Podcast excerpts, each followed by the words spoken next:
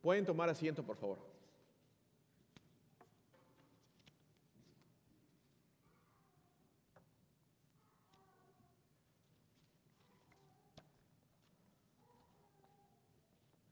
La gracia de nuestro Señor Jesucristo, el amor de Dios y la comunión del Espíritu Santo sea con todos ustedes.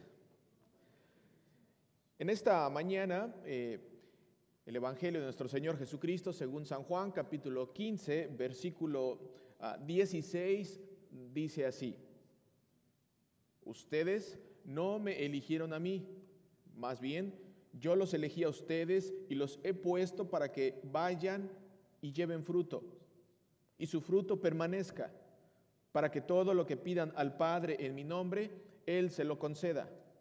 Este es mi mandamiento para ustedes, que se amen unos a otros. Hermanos y hermanas, esta es palabra de Dios.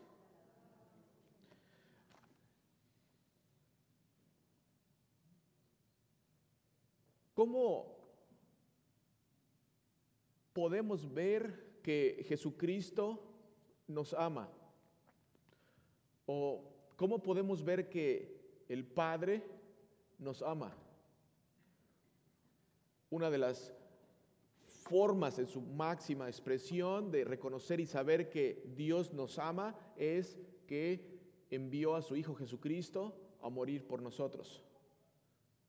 Sacrificó, envió a su Hijo a morir por cada uno de nosotros para que seamos salvos. En eso mostró el amor Dios para con nosotros, en que envió a su Hijo Jesucristo. Y en esta mañana la lectura nos dice, eh, este es mi mandamiento para ustedes, que se amen unos a otros. ¿Cómo podemos mostrar ese amor a nuestro prójimo? ¿Cómo podemos saber y cómo podemos reconocer cuando amamos a nuestros amigos, a nuestros compañeros de trabajo, a nuestro esposo, a nuestros hermanos. De acuerdo a la palabra de Dios y de acuerdo a la manera en la que Dios nos ha amado es enviando a su Hijo Jesucristo. Y Jesucristo nos dice, yo los envío a ustedes a que se amen los unos a los otros. Una de las formas en las que tú y yo podemos demostrar y enseñar que amamos a la gente que decimos que amamos es amándolos. Pero ¿cómo los podemos amar? Con el amor que el Señor nos dio, su Hijo, Jesucristo. ¿Cuántas personas tienes tú en tu círculo de amistades, en tu trabajo, en tu familia que amas. Y a esas personas, pregunta, a esas personas, ¿les hablas del amor que tú recibes en Dios y en Jesucristo? Porque el Señor Jesucristo nos ha enviado también a amar a aquellas personas. Si tú y yo decimos que amamos a alguien, que estimamos a alguien, y no le hablamos de Jesucristo, no estamos amando a nuestro prójimo como Dios nos ha amado a nosotros. Porque a cada uno de nosotros Dios ya nos ha llamado. A cada uno de nosotros Dios nos ha elegido. Ustedes no me eligieron a mí, yo los elegí a ustedes y los he elegido para que lleven mucho fruto. El día de hoy con esta lectura, queridos hermanos, quiero hacer una reflexión pronta, rápida, y, voy a tratar de ser lo más conciso con respecto a lo que pasa en la historia de la salvación. El agua en toda la narrativa de la salvación es importante. El agua, la materia, el elemento agua. El agua es muy importante en toda la historia de la salvación. Dios libera al pueblo de Israel de la esclavitud en Egipto a través del agua.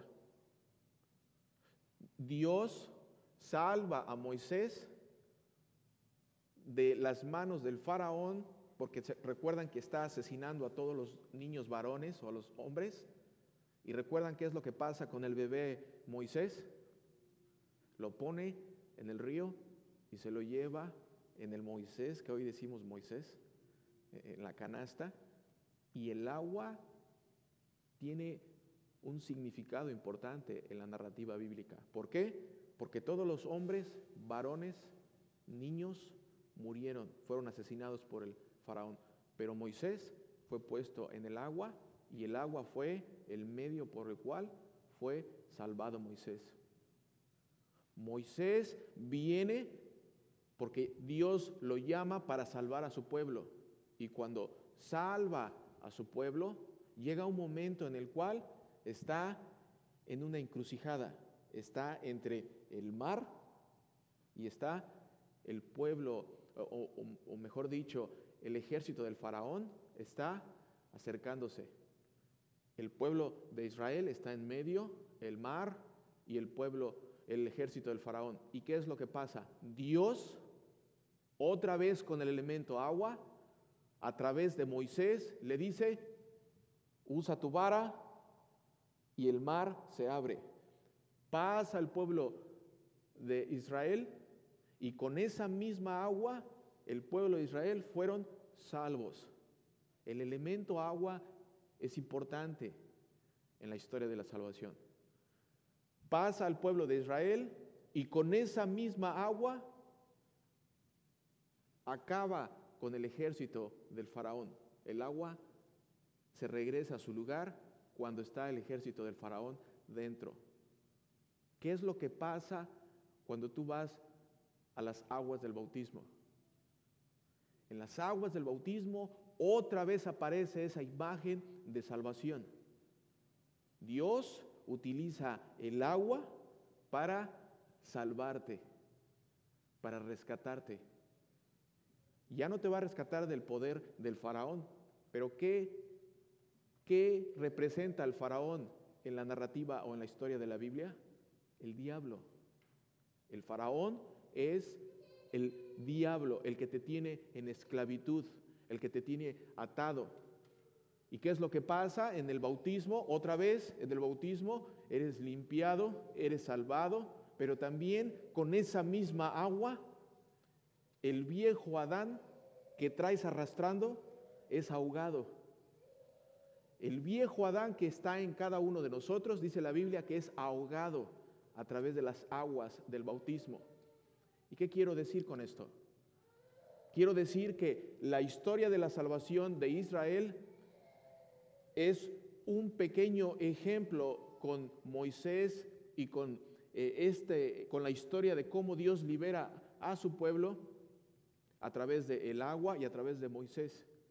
Y el tiempo en el cual toda la gente de eh, Israel pasa por el desierto ¿Qué es el desierto en el día de hoy? ¿Qué dice la Biblia? ¿Cuál es la enseñanza que nos da cuando dice la Biblia que Israel se la pasó un tiempo, unos años durante el eh, desierto? Es la vida misma. Tú y yo hoy día pasamos por el desierto, seguimos caminando. Todos los días de nuestra vida caminamos en ese desierto. ¿Qué pasa en el desierto? ¿Qué les pasó a los israelitas en el desierto? Era el lugar de la tentación, donde caían, donde se convertían en idólatras, donde blasfemaban contra Dios. Todo eso pasa en la historia de tu vida y en la historia de mi vida. En, nuestra, en nuestro caminar en esta tierra, todos esos momentos pasan pero también en ese momento, en el, en el transcurso del caminar en el desierto, Dios va con ellos. Y Dios, en tu caminar en esta vida, va contigo. El Espíritu Santo te acompaña. Dios, el Espíritu Santo, te acompaña. ¿Para qué? Para defenderte del ataque del faraón. ¿Quién es el faraón hoy día? El ataque del diablo. Ahora, con esto que les estoy diciendo, queridos hermanos, quiero llegar a un punto donde los quiero a ustedes invitar Levante la mano, ¿quién de ustedes sabe que ha sido salvo a través del sacrificio, muerte y resurrección de Jesucristo en la cruz? Levante la mano, ¿quién sabe eso? ¿Quién completamente puede confesar que el Señor lo ha salvado? Lo ha rescatado. El Señor nos ha rescatado a todos. Si a mí me preguntan, puedo levantar la mano y decir, yo no soy salvo por la manera en la que me porto, por la manera en la que llevo a cabo mi vida, sino por lo que Jesucristo hizo por mí, un miserable pecador. Por eso somos salvos todos y cada uno de nosotros. Si todos y cada uno de nosotros sabemos que somos salvos, la pregunta que les quiero hacer es esta. Moisés fue utilizado por Dios para rescatar a su pueblo, ¿verdad? Fue utilizado por Dios para rescatar a su pueblo que estaba en esclavitud todos nosotros, o una de dos, o todavía seguimos esclavizados por el poder del diablo, el poder del faraón dentro de Egipto, o ya hemos sido rescatados por Dios a través de Jesucristo. Pero no hay punto medio. O una de dos. O eres todavía parte de la esclavitud del diablo en, tu vida y todavía el diablo sigue haciendo de las suyas en tu vida y sigues atado en eso, o, o tú sabes y reconoces que el Señor te ha liberado y te ha sacado de la esclavitud del diablo y que el Señor te ha garantizado de una vez y por todas que si cierras los ojos en este mundo, los abres en la presencia de Él. Si tú tienes la firme convicción de que el Señor te ha rescatado, te ha salvado, te ha limpiado a través de las aguas del bautismo cuando fuiste bautizado, sabes que el Señor te ha limpiado, ha ahogado al viejo Adán. ¿Tú tienes esa convicción? ¿Y sabes que el Señor ha hecho eso? O una de dos. O puedes pasar tu vida pensando que todavía estás esclavizado en el desierto o puedes escuchar lo que dice Jesucristo, que Él nos ha enviado a dar mucho fruto. Y si Él nos ha enviado a dar mucho fruto y ya nos ha invitado a amar a nuestros hermanos o a nuestro prójimo, si Él nos ha invitado a amar a nuestros hermanos, ¿cómo podemos amar a aquellos que están cerca de nosotros que sabemos que en verdad están esclavizados. ¿Cómo sabemos que alguien está esclavizado? No cree en Jesucristo. Simple. Si tú conoces a una persona que hasta el día de hoy no confiesa que Jesucristo es su Salvador y no confía completamente en que no es a base de sus obras y de la manera en la que se porte, sino a base de lo que Dios hizo en Jesucristo mostrando el amor por Él. Si tú conoces a alguien y no le hablas de ese amor que el Señor tiene por ese alguien, dice el Señor Jesucristo, yo los envío para que se amen los unos a los otros. ¿En verdad amas a las personas que tienes a tu alrededor? Pero las amas con el amor del Señor, porque el Señor a ti ya te amó. El Señor ya te amó porque ya te llamó a través de las aguas del bautismo, ya te dio a conocer, te abrió el entendimiento y tú hoy día puedes saber que el Señor es tu Salvador. ¿Cuántas personas a tu alrededor tienes que no conocen eso?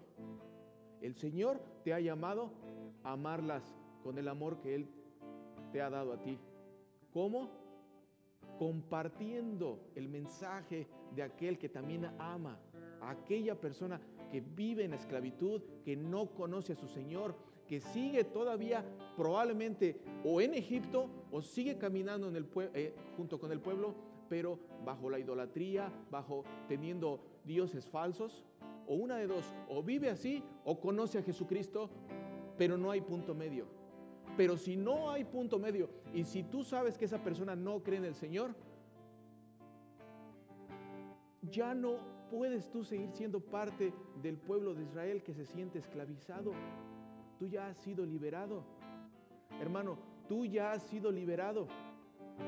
Tú, ya has sido liberado. El Señor ya te liberó. Y si el Señor te liberó, entonces ya no necesita ser parte del pueblo de Israel que sigue sufriendo y que necesita que venga para que el Señor le siga dando su consuelo y lo rescate. Ya te rescató.